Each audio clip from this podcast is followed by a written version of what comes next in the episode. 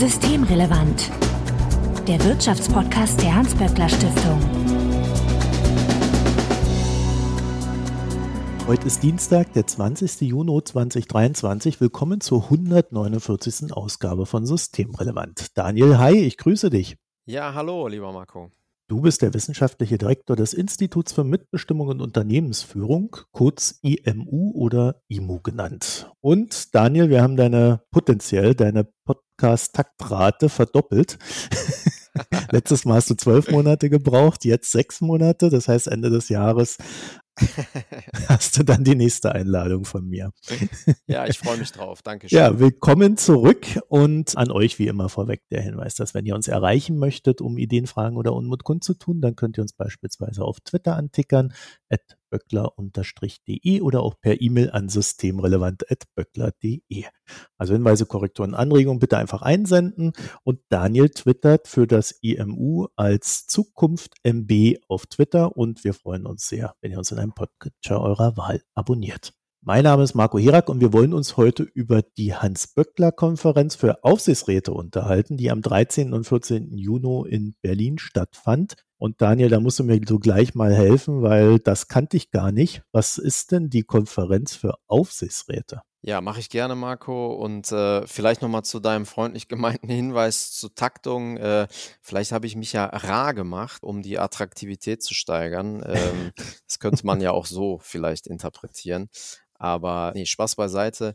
Vielen Dank für die Möglichkeit, hier mal über die Böckler-Konferenz für Aufsichtsräte zu sprechen, die die Hans-Böckler-Stiftung jährlich in Kooperation mit dem DGB, dem Deutschen Gewerkschaftsbund, ausrichtet. In den letzten Jahren hat diese tolle Konferenz immer in Berlin stattgefunden. Wir sind jetzt seit Corona dann auch übergegangen, sie in Berlin und online stattfinden zu lassen. Und da geht es eben darum, dass wir ja mit dieser, kann man so sagen, Flagship-Veranstaltung der Hans-Böckler-Stiftung einmal im Jahr alle Aufsichtsräte äh, zusammenholen, die als Arbeitnehmer Vertretende in Unternehmen für die DGB-Gewerkschaften oder auch für den DGB dann die Rolle der Arbeitnehmervertretenden wahrnehmen. Und äh, ja, da trifft man sich einmal im Jahr, kommt zusammen, diskutiert über die aufsichtsratsrelevanten Themen, die gerade so anliegen, die gerade sehr relevant sind für die Aufsichtsratspraxis und für die Arbeit der Aufsichtsräte. Und das ist ganz gut, weil das natürlich dann auch branchenübergreifend eine Plattform bietet, wo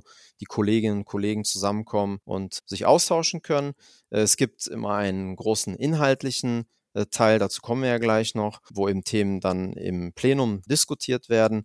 Es gibt aber dann auch, und das gehört zur Regelmäßigkeit dann auch der Konzeption, die Workshops, in denen wir dann aufsichtsratsrelevante Themen miteinander besprechen. Da können sich die Kolleginnen und Kollegen dann meistens zwei unterschiedliche Workshops aussuchen, die sie besuchen können. Und in diesem Jahr hatten wir da beispielsweise das Thema Good Practice in der Prüfungsausschussarbeit oder auch das Thema Shareholder, Aktivisten und Private Equity, neue Entwicklungen in der Finanzinvestorenbranche oder Personalrisiken in der Transformation, Steuerungsansätze für den Aufsichtsrat als Thema, aber natürlich auch so ein Thema, was gerade auch jedes Aufsichtsratsmitglied im Grunde in seiner Arbeit beschäftigt, wie die das Thema Nachhaltigkeitsberichterstattung, wie gehe ich damit um, was bedeutet das eigentlich für mich, genauso wie zum Beispiel praxisrelevante Ansatzpunkte für die Aufsichtsratsarbeit rund um das Lieferkettengesetz. Also das sind die Themen, die wir dann in diesen Workshops intensiver miteinander beleuchten. Das ist ja auch, wenn man es so von der informellen Seite her denkt, gar nicht so unwichtig, so eine Veranstaltung, weil ja diese Aufsichtsräte in den Unternehmen dann ja auch Dinge erleben und es sehr wichtig ist, sich darüber auszutauschen und vielleicht auch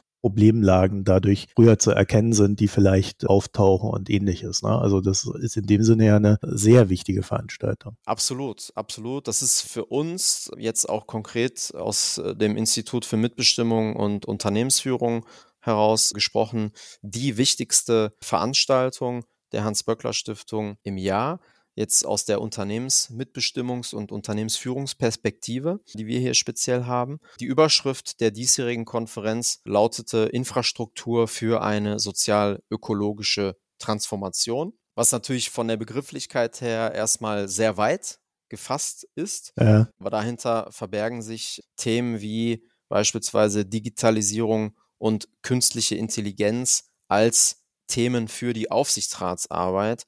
Und das haben wir dort am ersten Tag der Konferenz dann auch mit guten äh, Podiumsgästen, mit guten Podiumsteilnehmenden besprochen, um einfach diese Themen wirklich aus Perspektive der Aufsichtsratspraxis näher zu beleuchten, weil die Themen sind natürlich in aller Munde. Man kann auch aus der rein technischen Sicht kann man sich da viele Vorträge darüber anhalten. Wir hatten auch einen Input dazu von Tobias Kraft von der Arbeitsgruppe Algorithm Accountability Lab von der Technischen Universität Kaiserslautern, der das Thema erstmal aus der technischen Perspektive dargestellt hat, aber das dann zu übertragen auf die Aufsichtsratsarbeit, dann der Frage näher nachzugehen, welche Aufgaben damit jetzt in der Tiefe für die Aufsichtsräte verbunden sind. Diese Fragen und die Antworten darauf findet man jetzt nicht allerorts, sondern die hat man dort bei uns gefunden. Jetzt muss er natürlich zumindest mal ein Beispiel geben, damit wir dir da so ein bisschen folgen können, äh, was für Fragestellungen da so aufgetaucht sind. Sehr gerne. Das Thema Künstliche Intelligenz beispielsweise, das gibt es ja im Grunde schon sehr lange, ja, basiert auf Algorithmen. Das ist jetzt von der technischen Seite zwar so, dass sich das immer weiter, immer weiter nach vorne entwickelt, auch in wirklich rasanter Geschwindigkeit, aber das Thema als solches ist natürlich jetzt nicht neu. Wo treffen wir auf künstliche Intelligenz bei der Mitbestimmung? Beispielsweise bei Fragen der Personalauswahl, bei Fragen von Personalentscheidungen, die dann im Unternehmen auf Basis von künstlicher Intelligenz getroffen werden. Das wird uns eben auch aus der Praxis gespiegelt. Also wenn man sich jetzt mal überlegt, in wie vielen verschiedenen Abteilungen beispielsweise in einem Unternehmen man sich mit künstlicher Intelligenz und Digitalisierungsfragen beschäftigt, also in der Rechtsabteilung, in der Personalabteilung, logischerweise in der IT-Abteilung, im Compliance und so weiter, dann ist das natürlich fein. Aber die große Aufgabe für die Mitbestimmungsakteure ist ja, dieses Thema aus verschiedenen Facetten heraus zu betrachten, zu beleuchten und mitbestimmungstechnisch einfach auf den Prüfstand zu stellen und da auch ein Auge drauf zu haben. Und ja, wie Silvia Borcherding beispielsweise, die zu Gast war bei uns im Podium, es ausgedrückt hat, also sie ist Arbeitsdirektorin bei 50 Hertz, bei der 50 Hertz äh, Transmission GmbH, nämlich dass die Themen KI und Digitalisierung eben oft noch Expertenthemen sind, die dann von der IT-Abteilung ja präsentiert werden, auch im Aufsichtsrat präsentiert werden, dass die Mitbestimmung sich einfach noch viel, viel intensiver und viel mehr einmischen muss in diese Themen und sich damit auseinandersetzen muss, weil ansonsten so Dinge wie beispielsweise Personalauswahl, Personalentscheidungen, ja, vielleicht an einem vorbeigehen und man sich da frühzeitig mit befassen muss, um auch gestalterisch mhm. einwirken zu können auf solche Prozesse. Also quasi nicht erst dann, wenn schon alles mal durchgeregelt ist, versuchen dann noch die Regeln zu ändern, sondern eher vorweg, vor die Welle zu kommen, wie man so schön sagt. Ne? Ganz und genau, ganz genau. Die Regelungen dann gleich mitzugestalten. Das haben wir ja oftmals, dass bei diesen digitalen Themen erstmal irgendwas gemacht wird, keiner kriegt's mit und plötzlich steht man vor dem Berg, ja, der, der, geschaffen wurde. Ja, ja richtig, richtig. Und da würde ich auch gern nochmal ermutigen dazu an der Stelle, weil der Tobias Kraft, der das, wie gesagt, aus der rein technischen Perspektive dann beleuchtet hat und dazu den Input uns gegeben hat, hm, hat selber davon gesprochen, dass eben die technische Seite seine Domain wäre bei der Betrachtung. Er aber bei den Fragen, welche sozialen Auswirkungen dann die Einführung von bestimmten KI-Instrumenten etc. im Unternehmen äh, hat, da nicht mitreden kann, sondern dass es da eben die Gewerkschaften und die Mitbestimmungsakteure sind, auf die dann geschaut wird, ja, da bringen die nämlich die Expertise ein. Und das fand ich dann auch nochmal beflügelnd für die äh, Mitbestimmungsakteure, sich da auch zu trauen und sich nicht davor zu scheuen, äh, sich mit diesen Themen tatsächlich intensiver zu befassen, weil ich glaube, dass aus der Arbeitnehmerperspektive die Potenziale von KI auch sehr positiv gewertschätzt werden, wenn es darum geht, beispielsweise für Entlastungen zu sorgen bei Beschäftigten. Aber es darf andererseits kein Druck auf Mitarbeitende entstehen. Daten müssen äh, geschützt sein, etc. etc. Ja, also das ist schon eine, eine Akrobatik, die man hier hinlegen muss. Tobias Kraft, weil es etwas ungewöhnlicher ist, schreibt sich mit zwei F also zwei Friedrich, falls ihr den jetzt gerade googeln wollt, weil wir ihn hier mehrfach erwähnt haben. Ihr habt euch aber auch mit anderen Themen befasst, äh, die nicht ganz unaktuell sind, sage ich mal. Ne? Zum Beispiel die Infrastruktur in Lieferketten. Das ist ja ein so weites Spektrum. Also einmal wegen der Liefer ganzen Lieferkettengesetze, die da jetzt auf uns zukommen oder die gerade verhandelt werden, teilweise schon umgesetzt wurden, aber auch Thema De-Risking oder Resilienz äh, und ähnliches. Also Das ist ja auch ein sehr weites Feld. Auch das Thema ist, also das, das Lieferketten-Sorgfaltspflichtengesetz und alles, was da dranhängt, ist für den Aufsichtsrat und ist für die Arbeitnehmer, äh, und Vertreter als Aufgabe anzusehen, äh, das intern aufzuarbeiten ist, beziehungsweise aufbereitet werden muss von den Verantwortlichen im Unternehmen, ja, in dessen sozusagen Ressortverantwortung dieses Thema liegt,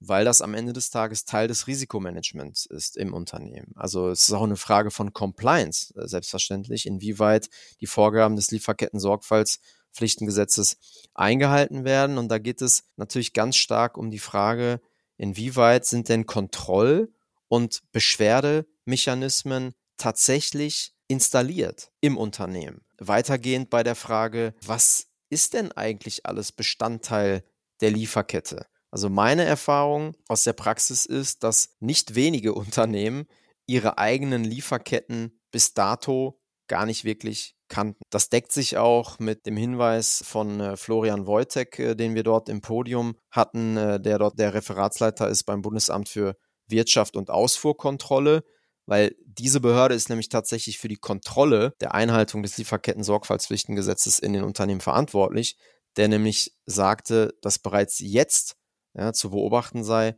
dass Unternehmen ihre Lieferketten viel besser kennengelernt haben, also durch das Lieferketten äh, Sorgfaltspflichtengesetz. Ich fand es auch ganz interessant, dass er eben erzählte, dass er selbst seit Dezember im Prinzip dort in der Behörde als Nummer 19 gestartet ist und jetzt sind es bereits 70 Kolleginnen und Kollegen, die dort sich mit dem mit der Lieferkettengesetzkontrolle befassen. Und wir haben eben ganz bewusst das Podium dann auch so zusammengestellt, dass wir, weil wir wollten mal hören, wie im Grunde genommen die behördliche Praxis eigentlich aussieht in der Frage, wie wird das eigentlich alles kontrolliert? Ich musste gerade so ein bisschen lachen, weil er festgestellt hat, dass die Unternehmen ihre Lieferketten nicht so gut kennen, was ja so völlig gegen das Bild, das man von so einem Marktteilnehmer hat, spricht. Ne? Also da, da, denkt man schon, äh, die befassen sich sehr intensiv damit, wo und bei wem sie einkaufen, welche Qualitäten das sind, wie verlässlich das ist und so weiter. Ne?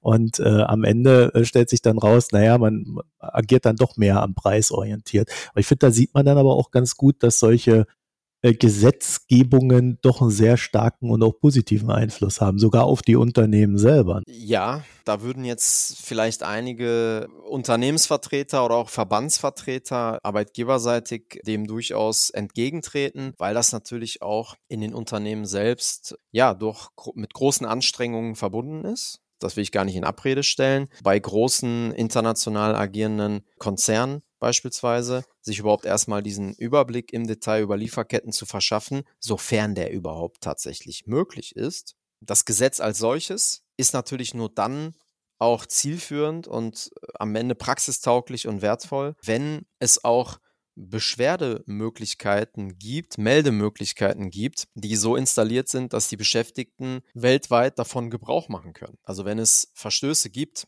im Bereich von Menschenrechten, im Bereich von Sozialen beispielsweise, da muss man ja auch die Möglichkeit haben, als Beschäftigter irgendwo sinnvoll seine Beschwerde darüber abzugeben. Das ist dann wahrscheinlich in den seltensten Fällen der direkte Vorgesetzte, sondern da muss es eben Mechanismen geben, wir kennen das beispielsweise schon aus dem Bereich von globalen Rahmenvereinbarungen, die also auch vor des Inkrafttretens des Lieferketten-Sorgfaltspflichtengesetzes in einigen global agierenden Unternehmen installiert worden sind durch die Gewerkschaften bzw. Industrial Global Union als Verband beispielsweise auf internationaler Ebene, wo dann Gewerkschaften beispielsweise auch als Meldestelle mit reingenommen worden sind. Stell dir vor, irgendwo in Brasilien oder irgendwo in Venezuela in einem Werk gibt es einen Vorfall. Da muss es ja eine vernünftige Möglichkeit geben, dass der dortige Beschäftigte sich dann auch ja in anonymisierter Form dann beschweren kann, sodass solche Dinge dann auch zutage treten. Das ist ja dann auch wichtig, äh, solche Verstöße mitzubekommen. Ansonsten wäre es ein Papiertiger, dieses Gesetz, und bringt am Ende gar nichts. Da kann ja keiner ein Interesse daran haben. Da beginnt ja gerade auch die Umsetzung dessen, was der Gesetzgeber da beschlossen hat, dass auch, ich will jetzt nicht sagen tote Briefkästen, aber dass man halt anonymisiert solche Sachen an Unternehmensstellen weitergeben kann und so weiter. Das gilt natürlich erst ab einer gewissen Unternehmensgröße,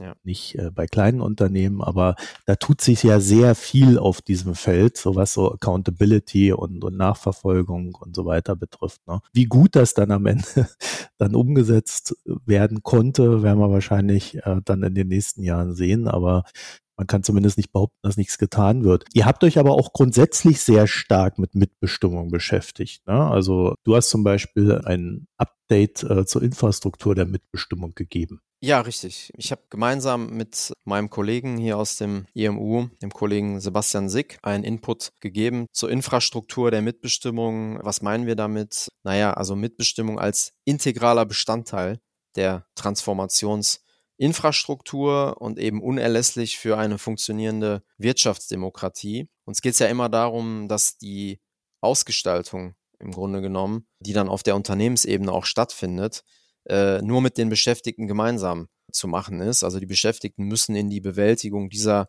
damit verbundenen Aufgaben dann auch einbezogen sein. Und ein guter Hebel dafür ist nun mal die unternehmerische Mitbestimmung, also die Vertretung von äh, Arbeitnehmerinnen und Arbeitnehmern in den Aufsichtsräten. Das ist eben für uns gute Unternehmensführung. Das ist das, was wir unter Wirtschaftsdemokratie verstehen. Auf der Böckler-Konferenz für Aufsichtsräte ist dann eben auch diskutiert worden, wie die Infrastruktur weiterentwickelt werden muss für das Gelingen der sozialökologischen Transformation. Und da haben wir in unserem Part, also Sebastian Sick und ich, zunächst einmal aufgezeigt, wo derzeit noch die Defizite liegen, nämlich insbesondere im Bereich von europäischen Aktiengesellschaften, wo ja eben Vermeidungskonstruktionen gewählt werden, um Unternehmensmitbestimmung zu vermeiden oder auch die Nutzung von ausländischen Rechtsformen, womit ja auch Mitbestimmung in Deutschland umgangen wird und äh, über diese Wege ja insgesamt dann auch mehr als zwei Millionen Beschäftigte in Deutschland ohne paritätische Vertretung im Aufsichtsrat bleiben. Aber auch das Thema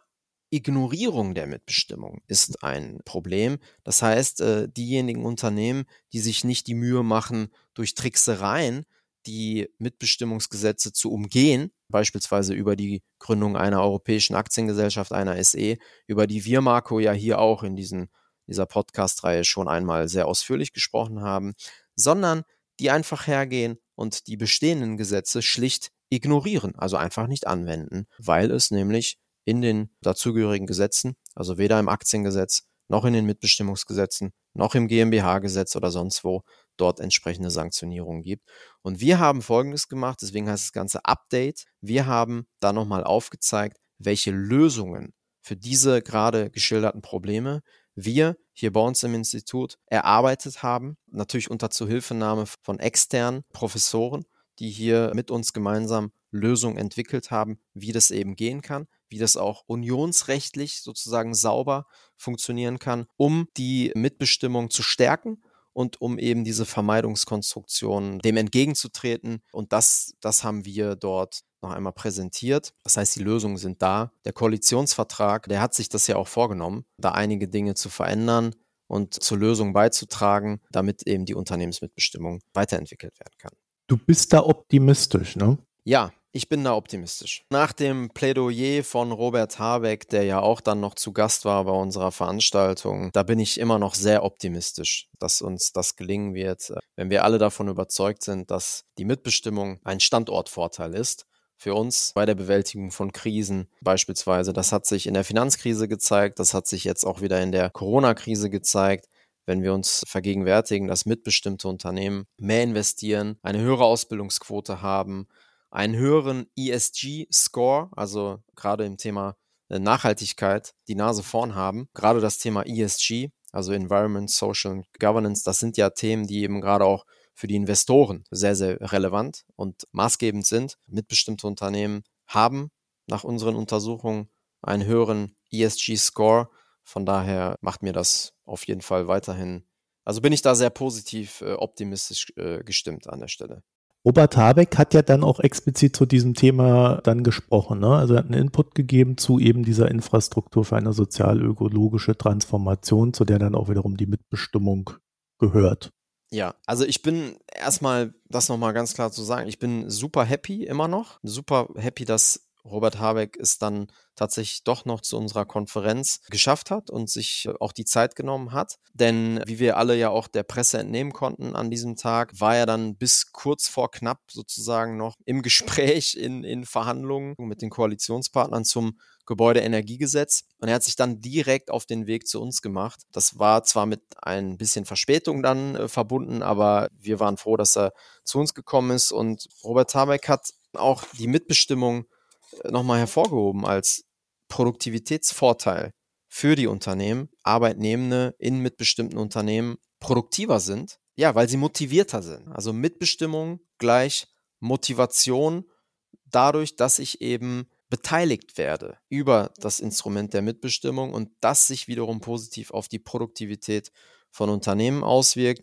Und wie sagte er äh, so schön, daher sei es nur folgerichtig zu sagen, dass Mitbestimmung die Unternehmen stärker macht. Also er hat an der Stelle auch nochmal die Werthaltigkeit und die Unternehmenskultur hervorgehoben, die durch Mitbestimmung insgesamt gestärkt werden und auch das Soziale in der Marktwirtschaft. Das hat er nochmal betont und hat das an der Stelle auch nochmal unterstrichen. Und ich finde, das von einem Wirtschaftsminister zu hören, das ist fein. Das macht Spaß. In der anschließenden Diskussion mit Jasmin Fahimi gehe ich mal davon aus, dass sie dem nicht widersprochen hat, oder? Äh, ja, da liegst du ganz richtig in der Annahme. Natürlich gibt es auch kontroverse Punkte, logischerweise. Aber was die Mitbestimmung angeht, bestand da Einigkeit. Nichtsdestotrotz soll das nicht darüber hinwegtäuschen, dass wir natürlich in der unternehmerischen Praxis tatsächlich Probleme haben, wie zum Beispiel aktuell bei dem Unternehmen Vestas Windräder bauen, weil es da einen Tarifkonflikt beispielsweise gibt zwischen der IG Metall und dem Unternehmen. Das ist da aufgegriffen worden als Thema und das sind natürlich dann die unschönen Seiten der unternehmerischen Praxis, wo natürlich die Lobgesänge auch aus der Politik auf die Mitbestimmung fein sind und äh, man die jetzt aus meiner Perspektive, aus unserer Perspektive gerne hört. Aber die Praxis sieht dann bedauerlicherweise an einigen Stellen irgendwie anders aus. Da geht es dann darum, und das hat Jasmin Fahimi auch nochmal betont, beispielsweise auch Fördergelder daran zu knüpfen, inwieweit Unternehmen sich hier an die rechtlichen Vorgaben halten. Äh, Tariftreue ist ja ein Thema, wie wir wissen, also sozusagen die Kopplung von Zuwendungen an die Frage, ist das Unternehmen tariftreu? Ja, werden Tarifverträge eingehalten? Und das muss im Prinzip für die Mitbestimmung insgesamt gelten. Daniel, hi, ich danke dir für das Gespräch. Sehr gerne, Marco. Vielen Dank. Wenn ihr dazu noch ein paar Gedanken habt, dann schickt sie uns zum Beispiel an systemrelevant.böckler.de oder auf Twitter böckler-de. Also alles, was euch gefällt oder eben auch nicht gefällt, bitte dorthin senden. Wir freuen uns auf eure Rückmeldung und wir freuen uns natürlich auch, wenn ihr uns in einem Podcatcher eurer Wahl abonniert. Und wer Daniel noch etwas mitteilen möchte, hat eine Chance, das auf Twitter zu tun an zukunftmb, also Martha Bertha wäre das Twitter-Handle. Euch vielen Dank fürs Zuhören, eine schöne Zeit und bis alsbald. Tschüss. Tschüss. Das war Systemrelevant, der Wirtschaftspodcast der Hans-Böckler Stiftung.